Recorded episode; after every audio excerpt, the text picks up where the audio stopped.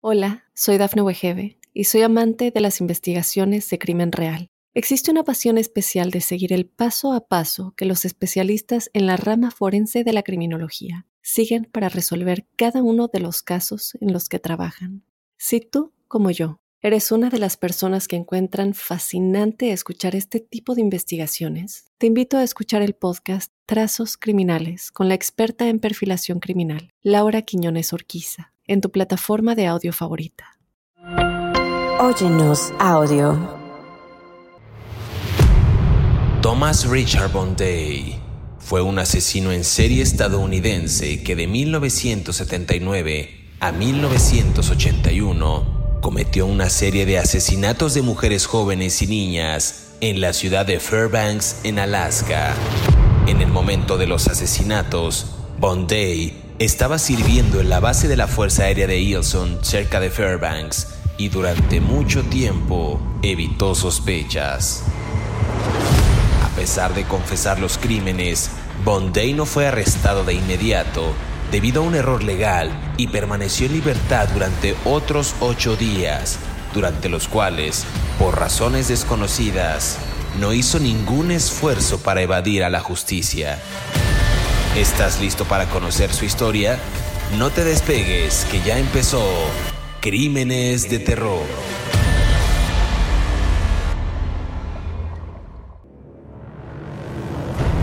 Bienvenidos a Crímenes de Terror si aún no te has suscrito al podcast, oprime el botón de seguir en la plataforma en la que nos estés escuchando, ya sea en Spotify, iHeartRadio, Amazon Music o Apple Podcast.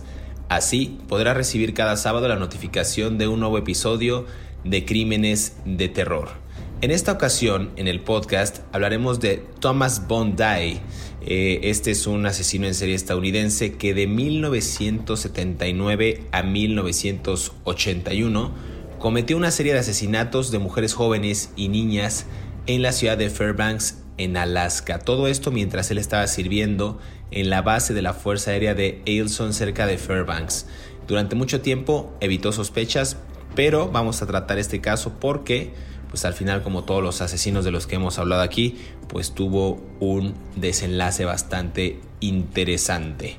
Y para entrar en detalle y no aventarme el choro mareador como decimos en México, quiero darle la más cordial bienvenida a mi colega David Orantes, quien semana a semana, a semana a semana nos brinda detalles puntuales de estos asesinos seriales. ¿Qué tal David? ¿Cómo estás? ¿Qué tal José Luis? ¿Cómo estás? Así es, este, vamos a hablar de Thomas Richard Bonday, que eh, como tú bien dices, terminó de una manera muy peculiar su vida, entonces no les vamos a contar, eh, pero bueno, Mm, él fue un asesino en serie estadounidense que fue nombrado el asesino del Polo Norte. La razón no es porque haya actuado en el Polo Norte geográfico, aunque casi. Él actuaba como matando muchachitas en la ciudad de Fairbanks, Alaska, que es una ciudad costera. Casi todas las ciudades de Alaska son costeras en el Pacífico, porque más para arriba hace mucho frío, ¿no? Y abajo de la ciudad de Fairbanks, cuando digo abajo me refiero hacia el sur, sureste de Fairbanks, hay una ciudad de hecho que se llama North Pole, Polo Norte. Y es una ciudad un poco peculiar porque han recreado un submundo de fantasía de, de donde supuestamente vive Santa Claus, ¿no? Entonces, muchos niños van ahí en verano y pues, se toman fotos en la casa de Santa, en el taller de Santa, y durante muchos años eh, ha, sido un centro turístico en, Alaska, ¿no? Al sureste de, de Fairbanks. Eh, este señor vivía ahí en una base militar, como tú bien dices, en Ellison uh, Air Force, que es una base militar de la Marina de los Estados Unidos y de la Fuerza Aérea. Él era sargento mecánico, o sea, tenía un, un puesto de militar, de un rango militar de sargento, pero tenía entrenamiento de mecánico, entonces estaba asignado a los jeeps, a los carros, no, básicamente arreglaba, no estaba asignado, no era mecánico de aviación, era mecánico de todos los, los automóviles de la base, ¿no? Era un, tenía, por lo menos ha de haber tenido unos 12, 13 soldados bajo su rango que trabajaban con él, y bueno, tiene una historia también muy interesante si la quieres contar tú la cuento yo, como tú quieras, porque yo sí tengo datos de, su infancia, ¿no? Un poco, ¿no? Sí, sí hay muchos, bueno, hay pocos datos de los que yo pude eh, obtener en, pues en los registros públicos que, hay aquí en México, no, no judiciales ni, ni de cortes ni nada, los que tú sí tienes acceso del otro lado de la frontera, pero bueno, a grandes rasgos podemos decir que Thomas Richard Day nació el 28 de septiembre de 1948 en Nashville, en Tennessee. Eh, era el menor de dos hijos eh, de la familia. Su hermano mayor era Ralph, quien era 15 años mayor que él. Y digamos que Bondi pasó, pasó su infancia y juventud en una situación pues socialmente desfavorable, ¿no? Su padre era un veterano de la Segunda Guerra Mundial, sufría, según esto, de trastornos mentales y era agresivo con su esposa y su hijo menor. Los, los trastornos mentales, pues vaya, derivado de esta Segunda Guerra Mundial del 39 al 45, pues evidentemente con tantos eh, estragos, con tantos traumas, con tanto que veía él en esas matanzas, pues claro que era pues algo traumático para él. Eso no exime que haya sido agresivo con su esposa y con el hijo menor. Después de la muerte de su padre en 1963, Thomas se negó a asistir, dicen aquí, a su funeral y se escapó a casa durante varios días. Aquí hay que hacer una pausa quizás para entender que en ese momento él quizás no le estaba pasando bien, David, que con esos eh, actos agresivos que tenía el padre, la madre también que era, eh, por lo que podemos apreciar en estos, en estos tipos de detalles, quizás la mujer era muy apegada, era una mujer abnegada, no, no lo estoy justificando, pero para la época quizás se estilaba de esa manera, ¿no? Que el hombre era dominante y que tenía o regía sobre ciertas actividades eh, de la casa, ¿no? Es decir, el padre como figura esencial, como figura dominante dentro de, este, de este núcleo. ¿Cómo lo ves tú? Pues claro, era, eh, estamos viviendo el patriarcado, ¿no? Además, hay que, hay que poner como siempre en contexto las cosas. Esto estamos hablando de Nashville, Tennessee, ¿no? No es una ciudad progresista, no es San Francisco, no es Nueva York, no es este Chicago, ¿no? Es una ciudad, no es Boston, ¿no? no estamos hablando de una ciudad ah, en el centro de los Estados Unidos, un centro bucólico, blanco, de predominantemente enraizado en la escultura eh, em, musical más tradicional de los Estados Unidos, que viene desde los yodel, de, los irlandeses, desde los cantos eh, de los inmigrantes escoceses, esa es la raíz de la música country, los cantos rurales de, Inglaterra, Escocia, Irlanda, que luego se fueron mezclando con otras cosas y generaron la música country, ¿no? Mm, estamos hablando de un lugar donde Todavía, hasta el día de hoy, por ejemplo, la gente hace su propio licor, ¿no? El moonshine. Y, bueno, es casi una tradición familiar que la gente tenga en su patio trasero destilerías haciendo eso. Ah, todo el mundo anda armado. Y lo que diga don papá es la ley, pues, ¿no? O sea, eso, es, el territorio del patriarcado, ¿no? Incluso todavía ahora se siente una gran predominancia de eso, ¿no? Este, y, y bueno, a ver, hay un elemento aquí que es muy importante. De acuerdo con los exámenes psicológicos que le hicieron a él en el ejército, él, él tenía problemas, ¿no? O sea, este muchacho ya venía con problemas, Thomas, Thomas Richard Bonday venía con problemas desde su casa, ¿no? Eh, su papá era abusivo verbal y físicamente, y no tiene ni idea del daño que les hace a los niños que les hablen mal. Y no estoy diciendo que les hablen mal cuando los regañan porque hacen algo, ya voy, que los, sino porque los hay papás que denigran, ¿no? Con las, o padres y madres que denigran, ¿no? Eres tonto, o cosas así, ¿no? Que te marcan de por vida, ¿no? Eh, forma es fondo, ¿no? Se dice mucho en, en, ciertos aspectos psicológicos o de política.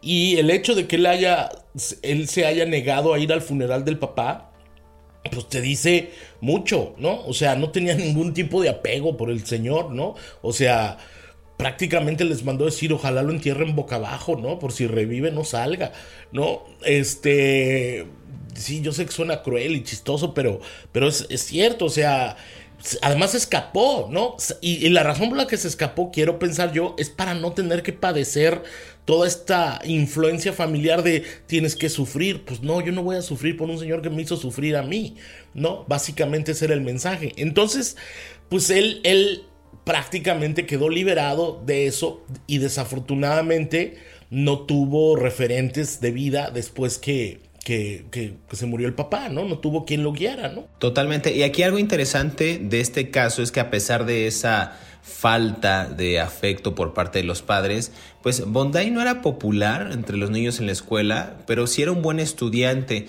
e inclusive contrario a lo que podría parecer de acuerdo a estos ataques por parte del madre, la ausencia de la madre, pues él era un joven sociable que tenía muchos amigos y conocidos y quizás esto lo, veo yo como un refugio, como esa familia que él eligió, lo ayudó a desarrollar su visión positiva de la vida, entre comillas, y en esos años nada más.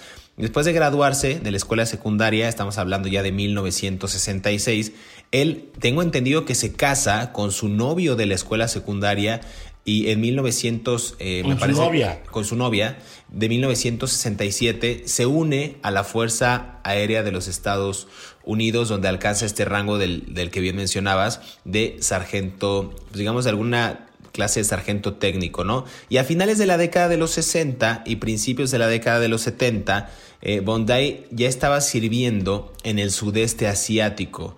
Y es en ese periodo en el que su esposa, dije, dije novio, pero era novia, su esposa, ya quiero convertir a todos en LGBT, aquí la mafia LGBT. Durante ese periodo, su esposa dio a luz a un hijo, pero dio a luz a un hijo de otro hombre, no era precisamente de Thomas Richard Bondi. Entonces ahí me parece que también es un, es un tema pues escabroso, ¿no? No tiene los ejes de los papás con esta guía, con este afecto, encuentra a su familia, digamos, adoptiva con sus amigos, con sus allegados, se casa en esta en esta década de los 60 a los 70 y empieza a servir y tiene un hijo y resulta que el hijo pues no es de él. Me parece algo interesante, me parece algo que la suerte quizás o el destino no le estaba jugando a su favor a Bondi. Y pues, pues yo no sé si eso quiere decir que es un detonante o algo, pero pues sí está cañón que no, no sea tuyo el chamaco, ¿no? ¿no? O sea, no sé cómo lo veas tú. Para... pero a ver, o sea, también hay que poner las cosas. Aquí, aquí la historia es un poco como no sé, ¿cuánto nos queda para...? Vamos a, vamos a hacer una pausa, justo eso te iba a comentar. Y, y regresamos a Crímenes de Terror para seguir conversando eh, acerca de Tomás eh, Bonday, que dijiste tú que era el asesino del Polo Norte cuerneado, ¿no? Yo, yo lo diría así, pero bueno, regresamos para platicar de él.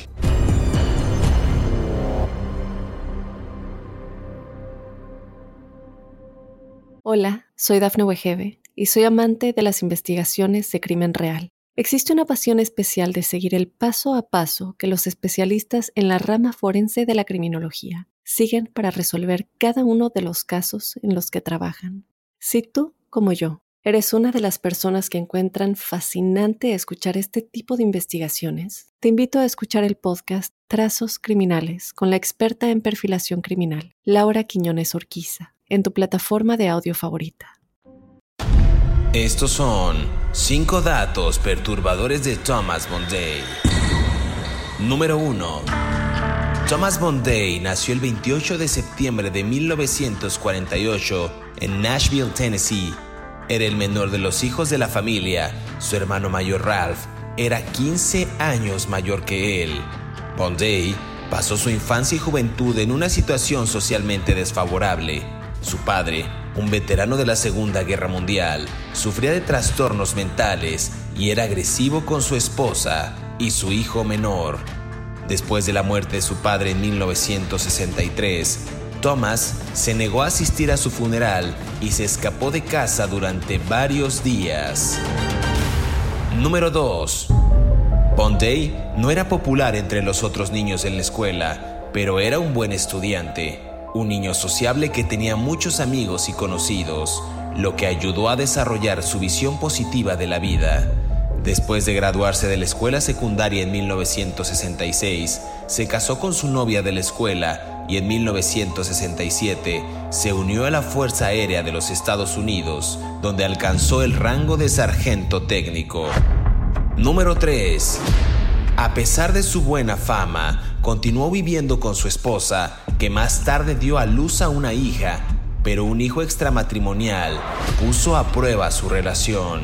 A mediados de la década de 1970, Bondi fue enviado a un servicio adicional en la base de Ilson en Alaska. Durante ese periodo, comenzó a mostrar signos de agotamiento emocional y comenzó a visitar a una psicoterapeuta. Número 4. La serie de asesinatos comenzó el 29 de agosto de 1979, cuando Glinda Soderman, presidente de Fairbank de 19 años, desapareció. Su cuerpo descompuesto fue encontrado dos meses más tarde en un pozo de grava cerca de la carretera a unas 23 millas al sur de Fairbanks. El 13 de junio de 1980, Doris O'Earing, de 11 años, también desapareció. El hermano de la fallecida le dijo a la policía que unos días antes de que su hermana desapareciera, la vio hablando con un extraño sentado en un coche azul y con un uniforme de la Fuerza Aérea. Número 5. Durante la investigación, la policía inspeccionó a todo el personal de la base aérea de Ilson, incluidos los empleados que fungían como especialistas civiles. Para el 3 de febrero de 1982, Solo tres personas estaban incluidas en la lista de sospechosos, que en varios momentos se distinguieron por su comportamiento destructivo hacia las mujeres. Una de ellas era Bonday. Sigue escuchando la historia de Thomas Bonday aquí en Crímenes de Terror.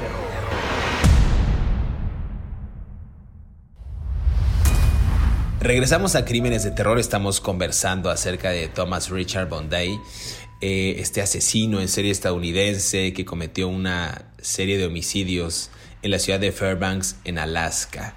Y hablamos justo de este eje que no, no tenía afecto por parte de la madre, del padre, se va a la, a la, a la fuerza, a, a, las Fuerzas Armadas, a la Fuerza Aérea de Estados Unidos, y cuando se casa resulta que el hijo que tiene de su esposa pues no es de él, sino que es, que es de otro hombre. Parece que a Chuchita la bolsearon, como decimos en México. O sea, les, no sé qué pasó ahí. Cuéntanos, David.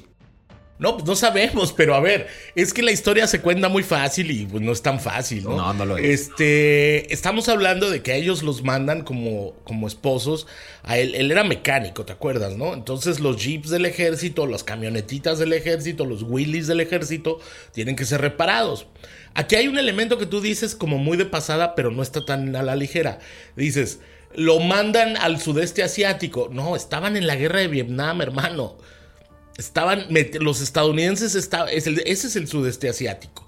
Estaban metidos en la guerra de Vietnam, los Estados Unidos en una guerra intervencionista y absurda a la que nadie los llamó y que se fueron a meter ahí y estaban peleando con todo el mundo, estaban peleando con los del sur y con los del norte, ¿no? Eh, bueno, y más, y, bueno, los franceses les dijeron adiós, bonjour, que les vaya bien, o le revoir, ¿no? Porque originalmente el conflicto empezó con los franceses, pero esto es otra historia de historia, clase de historia que no voy a contar aquí. Entonces, no había muchas mujeres americanas. Para empezar, en las bases, ¿no? O sea, eso estaba lleno de soldados este, que no habían visto mujeres en meses. ¿No? O sea, no sabemos lo que... Y este señor estaba arreglando jeeps. No sabemos lo que pasó por la mente de la mujer cuando vio a un fortachón sin camiseta soldado del primer regimiento de infantería pasar enfrente de su casa. La carne es débil, hermano. La, este, o sea, no lo sabemos. Estamos... Eh, eh, demasiada ligereza frivolizamos sobre la infidelidad, en, incluso en nuestra vida común, pero realmente no sabemos lo que estaba pasando ahí. Era una situación extrema en una base militar en medio de un conflicto internacional con un montón de soldados por todos lados y, más de alguno ha de haber tenido las artes para seducir a la mujer de este, ¿no? O, o a saber si la violó. No lo sabemos tampoco, ¿no? No lo sabemos. Si, lo que sabemos es que él, en un clima de compromiso total con su mujer, se quedó con ella y con el niño que no era de él y le dio su apellido, ¿no? O sea, no, no tenemos el contexto, pero lo que sí sabemos es que él se quedó. ¿no? Con la mujer. Y luego sucede algo que es cuando a él, en el, creo que en el 70, lo, mm, los años 70, eh, pasaron muchos años, regresaron a los Estados Unidos, creo que el matrimonio se rompió, el matrimonio de ellos dos se rompió, me imagino que debió de haber sido para ellos muy duro superar el asunto de la infidelidad. O, el asunto del otro bebé, que del cual no tenemos el contexto, eh, cuando una pareja comete una infidelidad, los, las heridas que quedan pasan por muchos años, hermano. La verdad, yo te lo digo por experiencia, porque he estado de los dos lados de la trinchera, por así decirlo, ¿no? Este, y no voy a dar más cuenta de mi vida privada. Cuéntanos tu historia, David. No, ya, ándale. Bueno, el caso es que él llega a la base de Fairbanks, Alaska, a la base de la Fuerza Aérea de los Estados Unidos, a la Ellison Air Force. Estas bases, como ya lo he explicado, generan un gran movimiento económico en todas las ciudades en las que están, porque los soldados se gastan todo su dinero de los fines de semana en los bares del pueblo, en los burdeles del pueblo, en los salones de fiestas de los pueblos, ¿no? Y los soldados mientras estén en la base no gastan dinero. Entonces todo el dinero que se ahorran de comida de lunes a viernes, porque están ahí comiendo, desayunando y cenando dentro de las bases, pues van y se lo gastan el fin de semana. Están, como se dice aquí en inglés, están loaded, ¿no? Están cargaditos de varo, ¿no? Entonces, bueno, hay un primer crimen, ¿no? Que nunca se le pudo comprobar a, a este señor, ¿no? Fue el asesinato de esta señora Glinda Soderman, de 19 años. A ella la matan. Ella estaba en su casa en Fairbanks, Alaska. Eh, y el 3 de junio de 1980, no, no, no, perdón, perdón, perdón, perdón, me equivoqué. El 29 de agosto de 1979, ella estaba en su casa en Fairbanks, Alaska, con su bebé. Acababan de encontrar a un, de tener un niño y ella se perdió. Y la encontraron ya su cuerpo descompuesto dos, dos meses después con un balazo de 38 y presuntos signos de abuso sexual. Estamos hablando de Alaska, estamos hablando de un lugar donde hay lobos, donde hay osos, donde hay caribús. Veto a saber qué pasó por el cuerpo de esa pobre mujer cuando ya estaba muerta, ¿no? Este, eh, y la encontraron como a 25, 24 o 25 millas al sur de Fairbanks, ¿no? Bueno, ese fue el primer caso. Y nunca se le comprobó. Pero luego el 13 de junio de 1980, una niña que se llamaba Doris O'Haring andaba con su hermanito en bicicleta y estaban jugando carreras. Los que han tenido hermanos saben que uno es muy competitivo, ¿no? Con el hermanito mayor o menor. Entonces el caso es que la, la, la niña se pierde porque estaba jugando una carrera de bicicletas con su hermano por un camino rural y la niña se adelanta en su bicicletita por entre los bosques, por un camino rural, y el hermano alcanza a ver desde lejos que ella estaba platicando con un hombre que estaba vestido con uniforme de la base militar, con uniforme de la Fuerza Aérea en azul, el uniforme de la Fuerza Aérea es azul, eh, y de repente el tipo la agarra y la mete al carro y se va. Obviamente el niño en la bicicletita pues jamás iba a alcanzar al del carro azul. El niño hermanito corre a su casa, denuncia lo que pasa y, bueno, así es como se desata la investigación en contra de, este hombre que, Thomas, ah, Thomas Richard Bundy. Ese es el primer caso. A la niña la encuentran después en entre los bosques, la habían estrangulado y la habían violado, ¿no? Habían abusado sexualmente de ella. Y sucede algo que a mí me parece no sé cómo decírtelo, pero me parece increíble. La policía, eh, los State Troopers, que es la policía, como este crimen ocurre en la carretera, le dan la investigación a la policía de caminos. Eh, los State Troopers van a la base militar y le piden a los generales que les digan los nombres de todos los soldados que tienen un carro azul. Y salen 550 soldados con carro azul. O sea, y desde ahí tienen que ver cada uno de ellos hasta poder hacer como, como reducir la lista con base a la descripción que les había dado el niño, ¿no? Y eso es como empieza. Sin embargo, todo ese tiempo, Thomas Bondi seguía matando niñas en el área de Alaska. Pero aquí algo bien interesante, y me voy a regresar a 1970, a mediados de esa década, porque tú mencionabas algo interesante y hablando de tantos carros y empezar a deliberar y a gestionar la, investigación para dar con estas pistas, durante ese periodo, insisto, mediados de la década de 1970, Bombay fue enviado a este servicio adicional de la base de Ilson, Alaska, que decías tú, pero en ese tiempo él comenzó a mostrar signos de agotamiento emocional y también comenzó a visitar a un psicoterapeuta.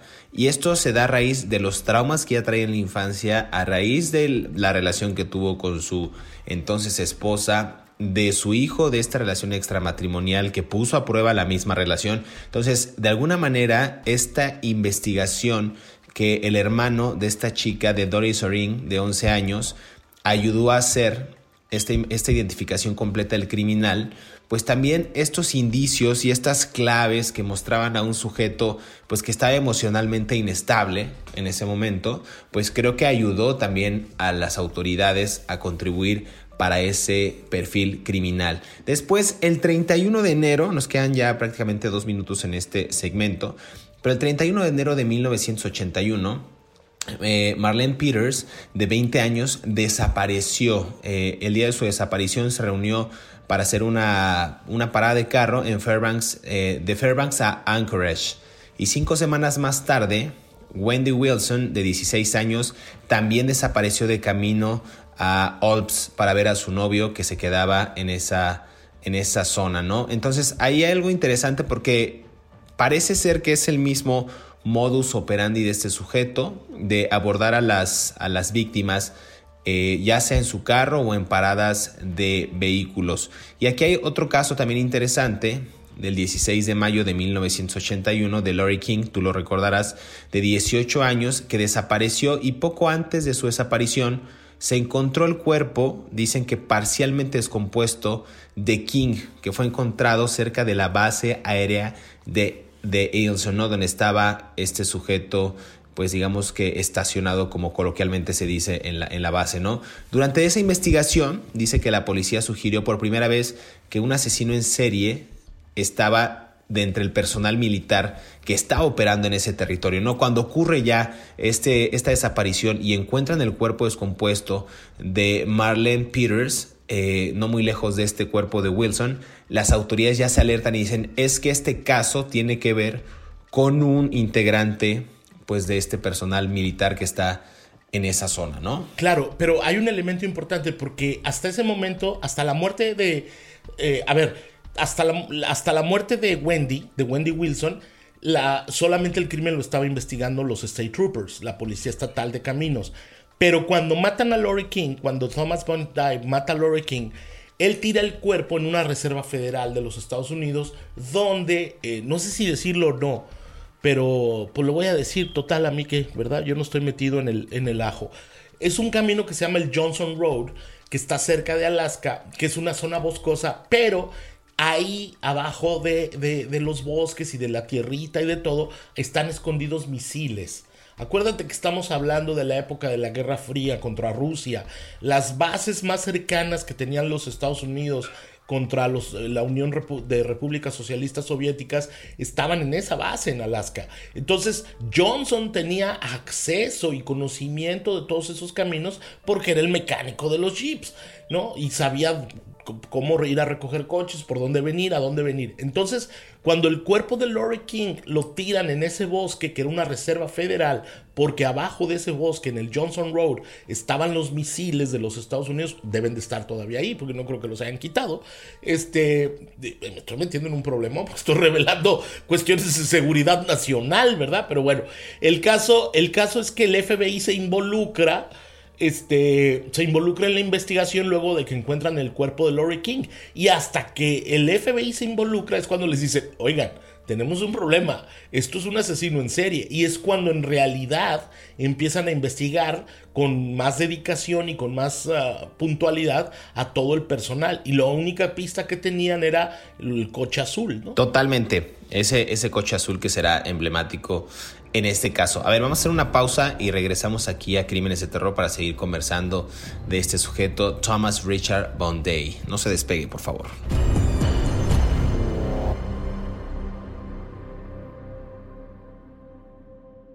Hola, soy Dafne Wegebe y soy amante de las investigaciones de crimen real. Existe una pasión especial de seguir el paso a paso que los especialistas en la rama forense de la criminología siguen para resolver cada uno de los casos en los que trabajan.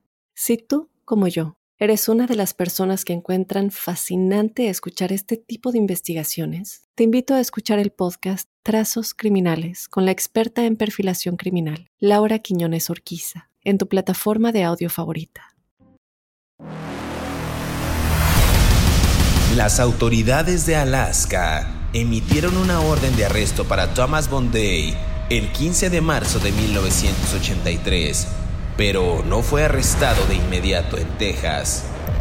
Thomas Monday, conduciendo su motocicleta a unas 40 millas de Wichita Falls, entró al carril en el que se aproximaba de la carretera y después chocó contra un camión. ¿Vivió para contarlo? Sigue escuchando la historia de Thomas Monday aquí en Crímenes de Terror.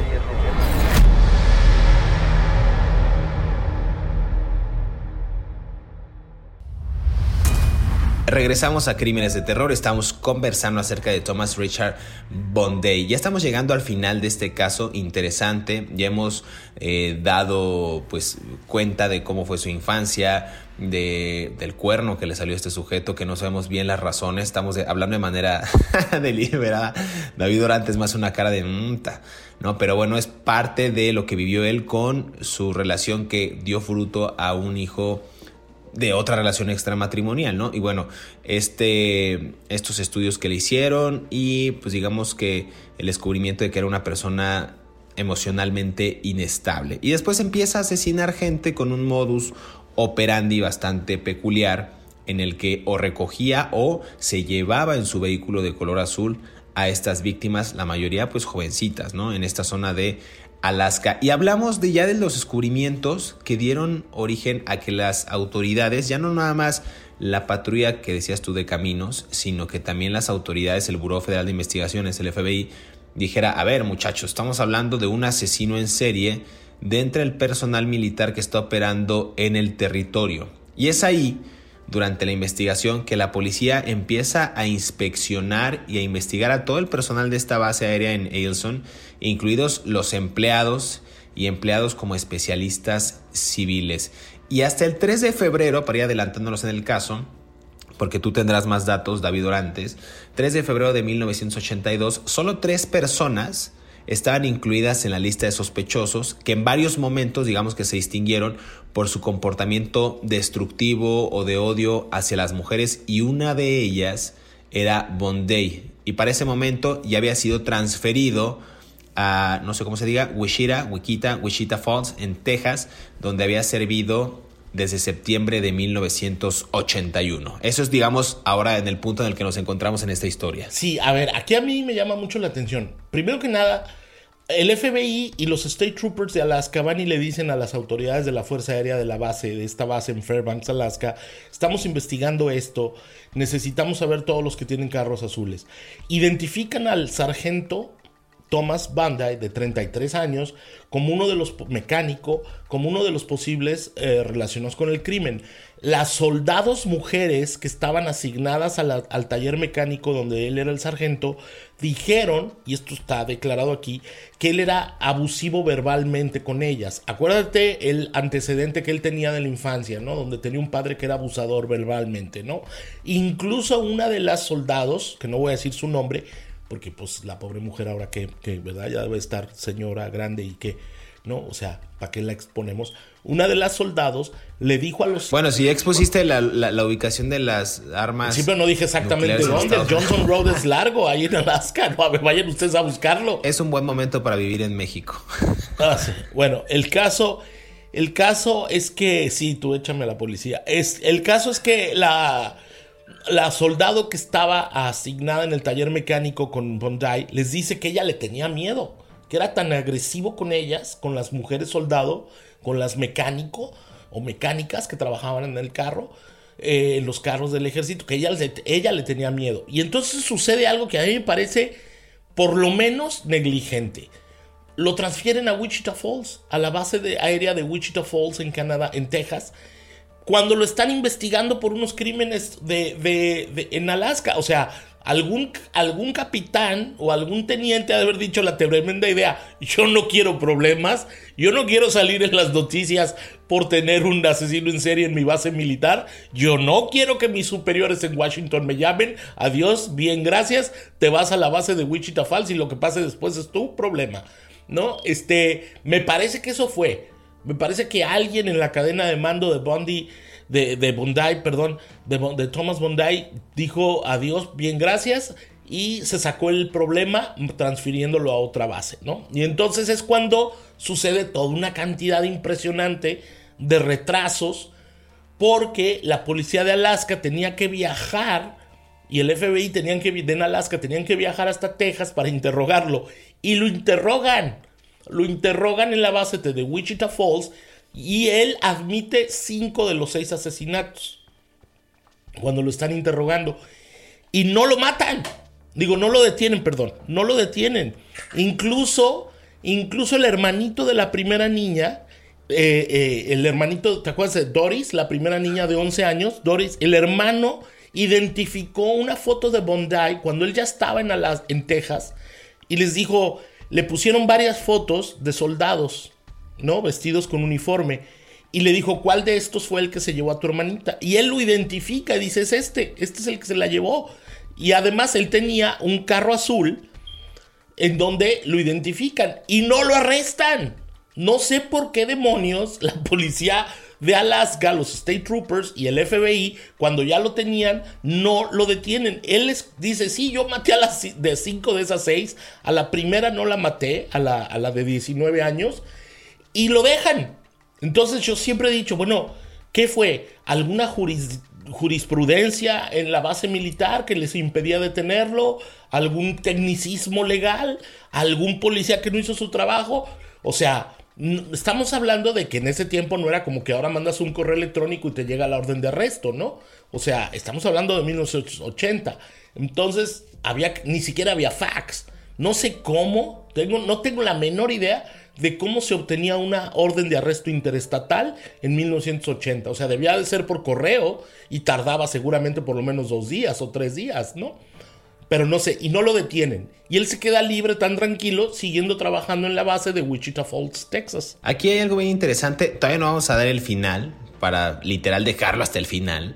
Pero, a ver, tú mencionabas algo interesante de cómo eh, en esta investigación las autoridades dan con él debido a los testimonios de las, de las soldados, de las mecánicas que estaban en esa base y dicen, pues es que este Ben, este vato, me estaba agrediendo verbalmente, era agresivo, le teníamos miedo.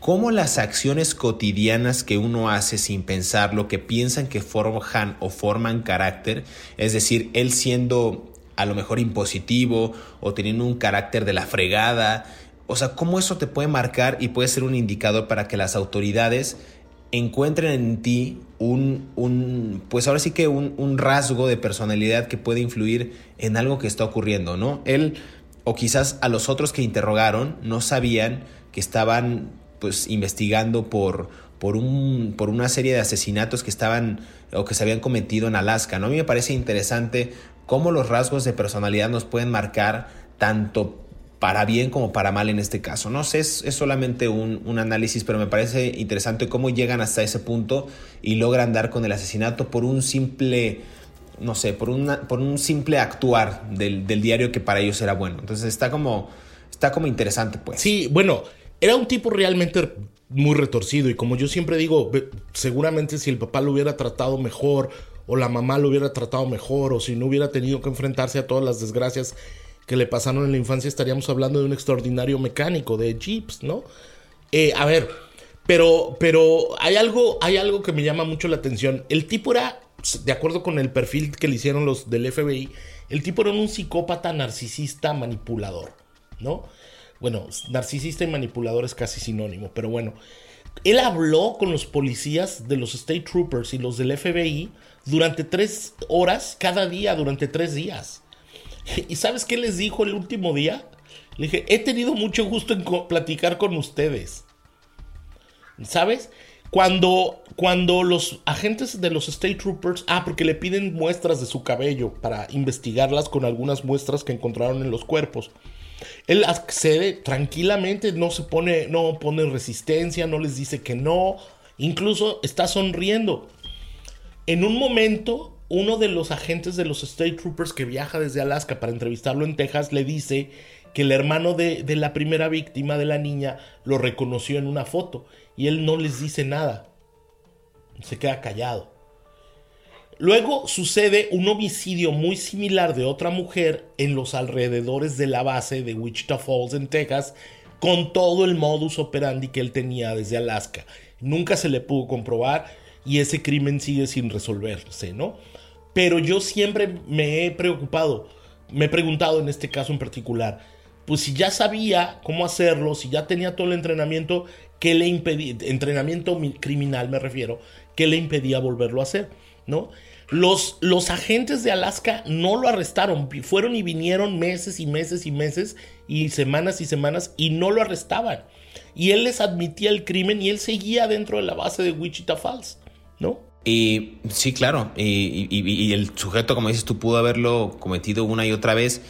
Y a ver, nos queda prácticamente un minuto porque se nos va a cortar la grabación, pero este sujeto, para matar, para acabar con este caso, no lo arrestan a pesar de que emiten esta orden de arresto el 15 de marzo de 1983, eh, pero no fue arrestado, como dices tú, de inmediato en Texas, y luego fallece de una forma sorpresiva, conduciendo una motocicleta, dice aquí, según tengo entendido, conduciendo a unas 40 millas de Wichita Falls, entró en el carril que se aproximaba de la carretera y chocó con un camión y murió casi al instante. El incidente fue reconocido posteriormente como un suicidio. Sí, a ver, él agarró su motocicleta, iba a más de 100 millas por hora, de acuerdo con algunos testigos, por un camino rural de Texas. Cambió hacia, en sentido contrario, el, un tráiler venía. ese día había aviso de tornados, el 16 de marzo de 1983, entonces estaba nublado y oscuro el día y él, el trailero que venía por el otro carril intentó desviarse, trató de, dijo, ¿qué le pasa a este loco? Trató de sacarse, pero Thomas Bondi lo, se fue sobre el carro y así fue como falleció el asesino en serie, matándose a sí mismo, chocando su motocicleta a 100 millas por hora contra el tráiler. Pues un caso realmente inusitado, un caso realmente aterrador. Eh, pues vemos cómo el destino de estos criminales, pues eh, de alguna manera siempre le cobra factura a la vida, el destino, Dios, el universo, el cosmos, como le quieran llamar. Y es así como termina el caso del que hemos conversado el día de hoy. Thomas Richard Bonday. Muchas gracias David, es hora de despedirnos, pero queremos agradecer a todos aquellos que cada sábado sintonizan un nuevo episodio de Crímenes de Terror. Recuerden que estamos leyendo sus comentarios a través de las redes sociales de Mundo Now y también a través de nuestras cuentas personales. Recuerden que pueden repetir este podcast cuando quieran y a la hora que quieran, ya sea en la comodidad de su hogar, en la calle, en el transporte público, en una cafetería, donde sea. Y tampoco olviden activar el botón de seguir en la plataforma que nos estén escuchando para que justo les llegue las notificaciones y sean los primeros en disfrutar de estas aterradoras historias. Hasta pronto, nos escuchamos en el próximo episodio de Crímenes de Terror.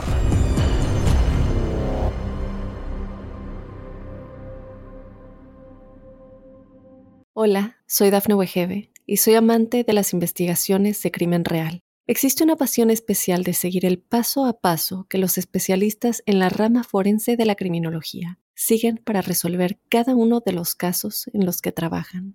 Si tú, como yo, eres una de las personas que encuentran fascinante escuchar este tipo de investigaciones, te invito a escuchar el podcast Trazos Criminales con la experta en perfilación criminal, Laura Quiñones Orquiza, en tu plataforma de audio favorita.